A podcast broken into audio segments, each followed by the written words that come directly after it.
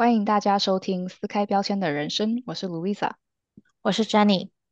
撕开标签的人生是一个朋友与朋友之间的交谈，让我们慢慢找到与这个事件共处的方式。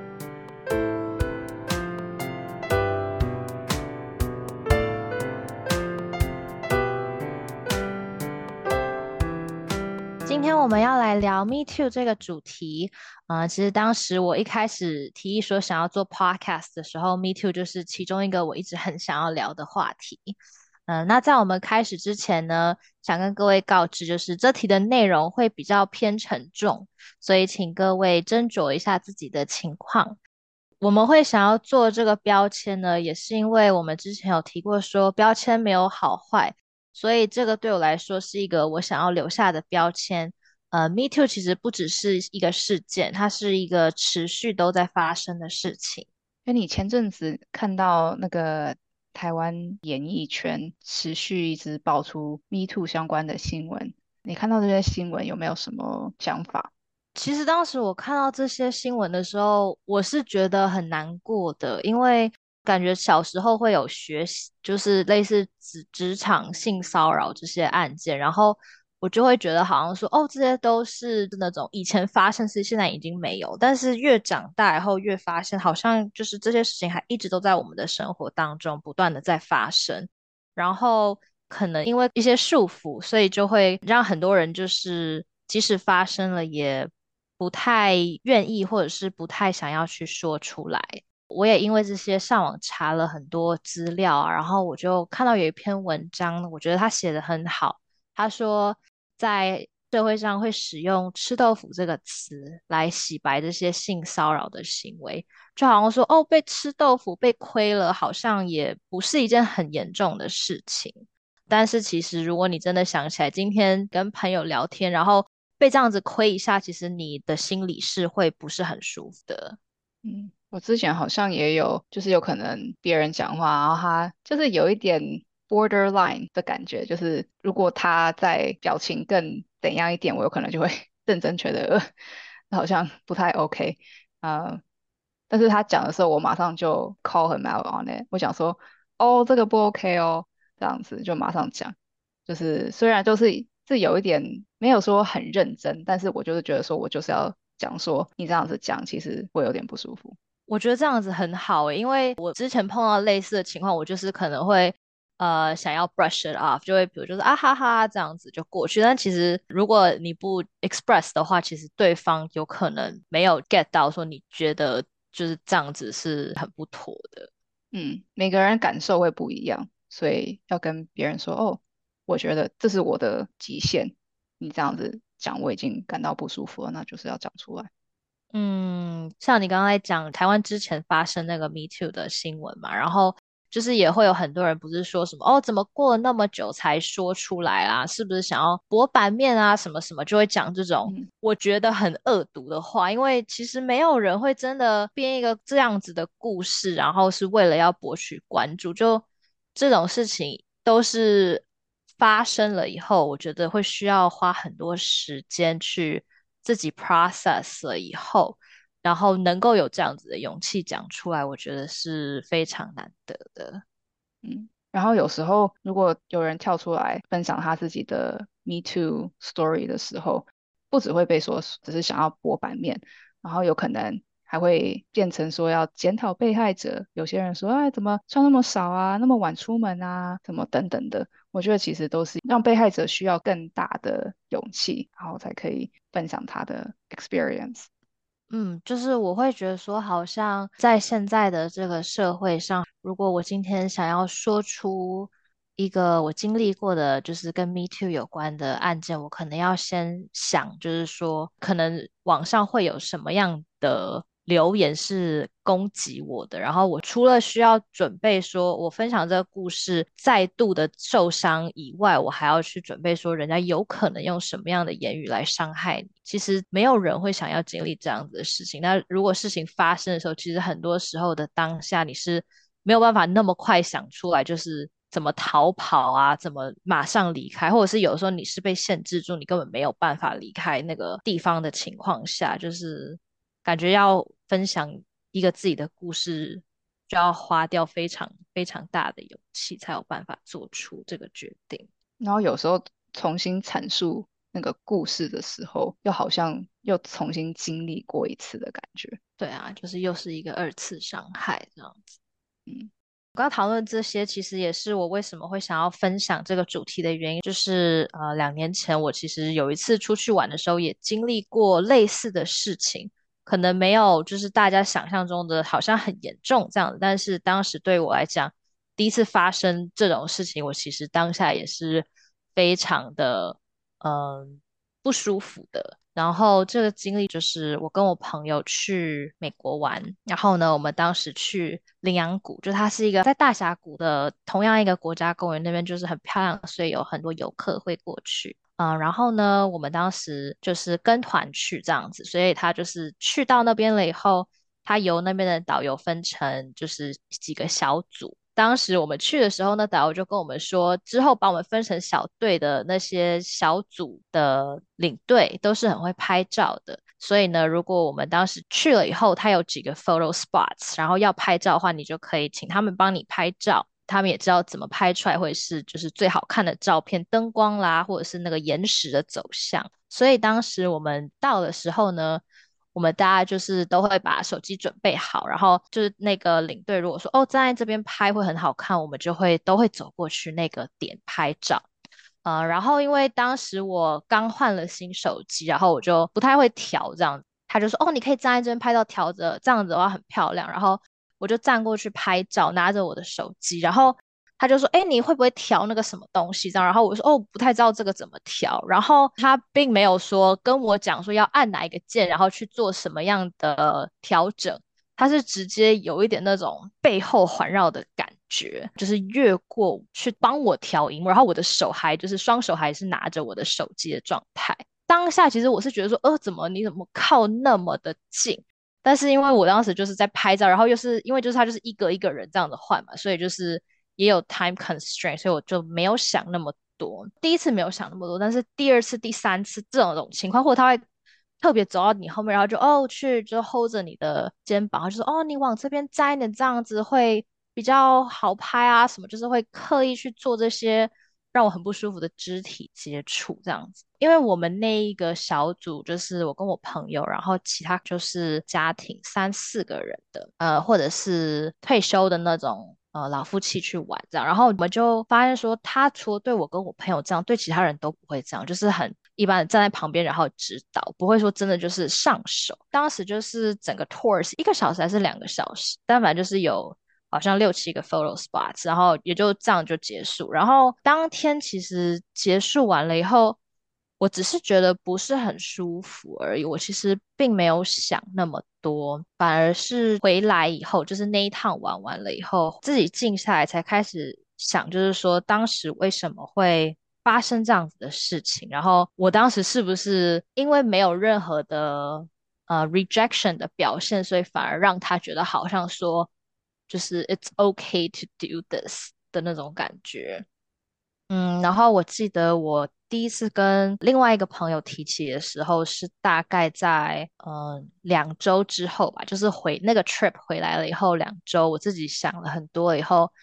然后其实我有一点不知道该怎么办，所以我就问了我一个朋友，因为我那个朋友就是以前有跟我分享过他一些其他的经历这样子，然后我就问了他，我就说哦，就是当你发生那些事情的时候，你是怎么就是 get over it 的，然后。其实当时我在跟他分享这故事的时候，其实他没有说什么，但是我会觉得说，好像我分享完了以后，就有一个 support 在的感觉，然后他就会说，哦，那你觉得就是如果你之后碰到这样子的事情，你有没有什么其他更好的办法？然后我觉得，嗯，应该说，其实到现在我也没有一个很准确的答案。但是我会觉得说，跟他聊完了以后，我会开始去思考说，这种事情好像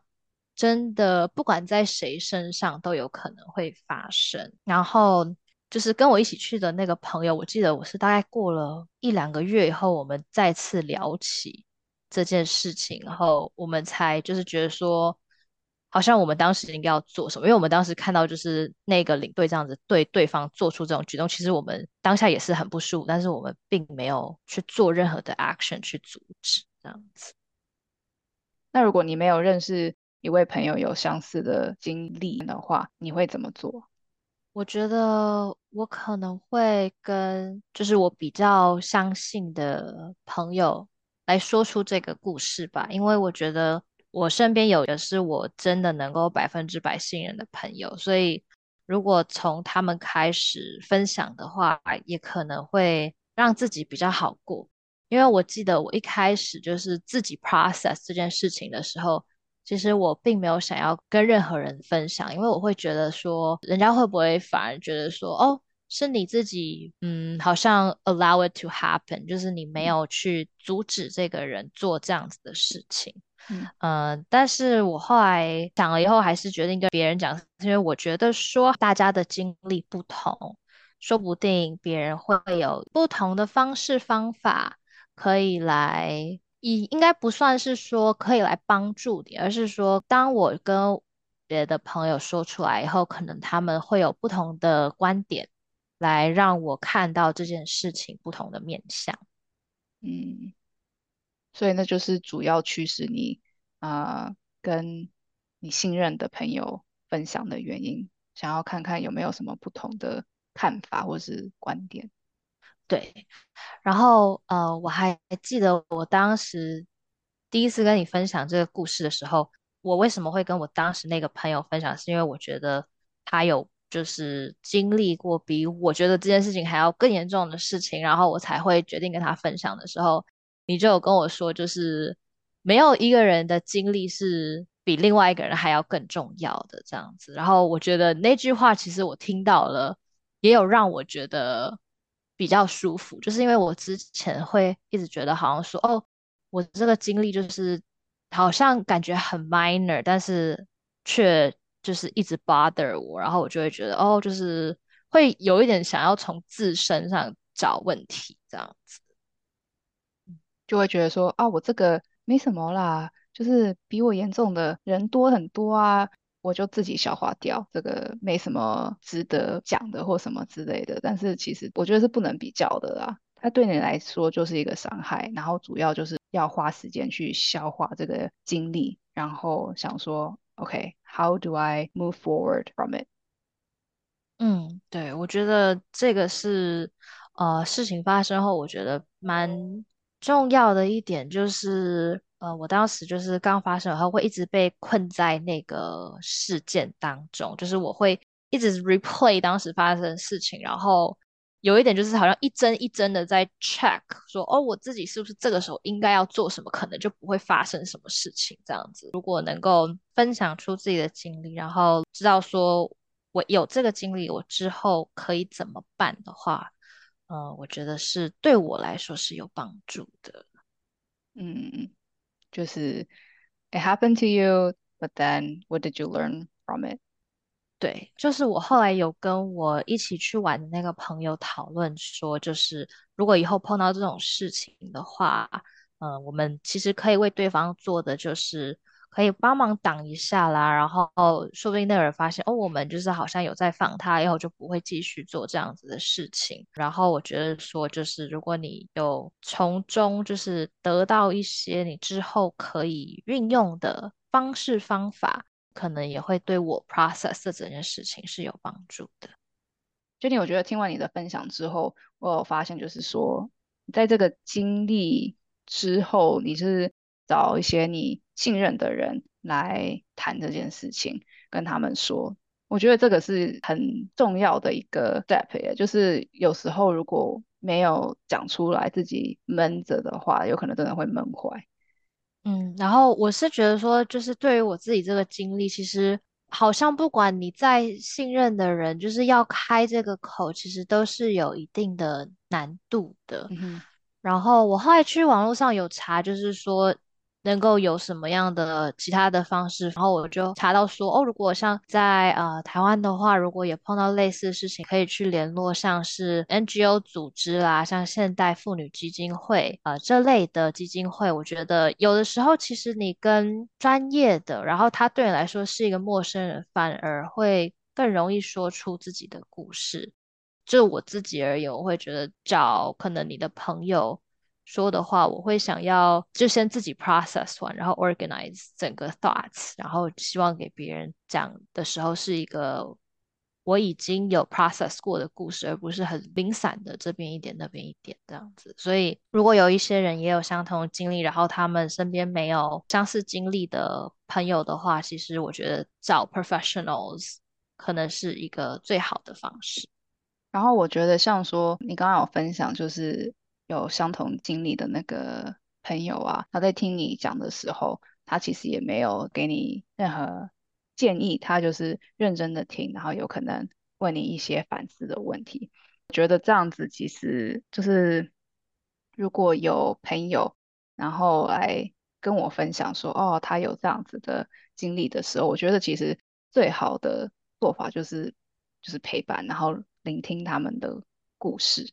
其实有时候，you can you can probably share more like 不太需要建议，说啊你应该怎么做比较好啊？啊你怎么会这样子弄呢？我觉得就是呃当下的情况可能就是因为其实我自己会有很多 self doubt，所以如果人家想要给一些建议的话，其实可能也听不进去。那会分享的主要原因只是觉得说这可能是一个出口，可以让自己会。嗯，比较好去 process 这样的事情，或者是我觉得有相似经历的朋友，可能可以分享一些他们之后的状况是怎么 process 的，也是想要听听别人的故事吧，然后也是希望人家能够听听我的故事，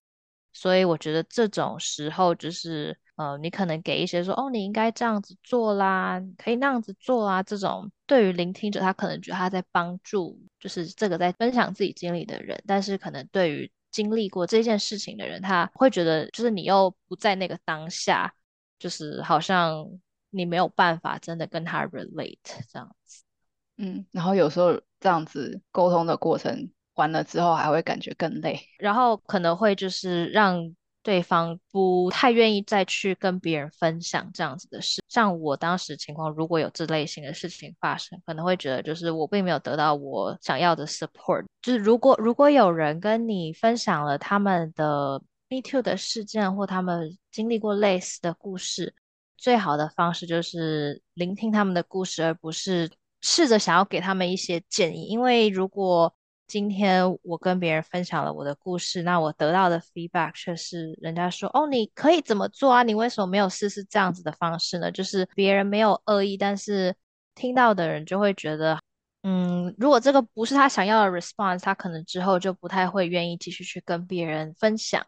那分享其实是一个很好的帮助自己整理思绪的一个媒介。嗯，那你这样子，就是你可能就是像好心办坏事，就会让人家少了一个可以让自己更快的恢复的一个这个方法，这样子。嗯，我觉得像我们今天提到的一些，就是这个经历过后的一些反思，或者是情绪，或是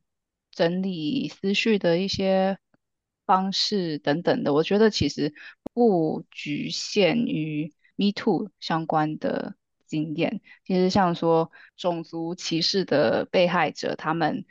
啊，我觉得其实也会有一个相同的过程。像说当下啊，有可能会觉得说，哦，怎么会发生在我身上？然后或者说我不知道怎么办，可以向谁求助？或者觉得说，是不是我本身有什么问题，别人才会对我有那么恶劣的言语啊，或者是肢体上的暴力之类的？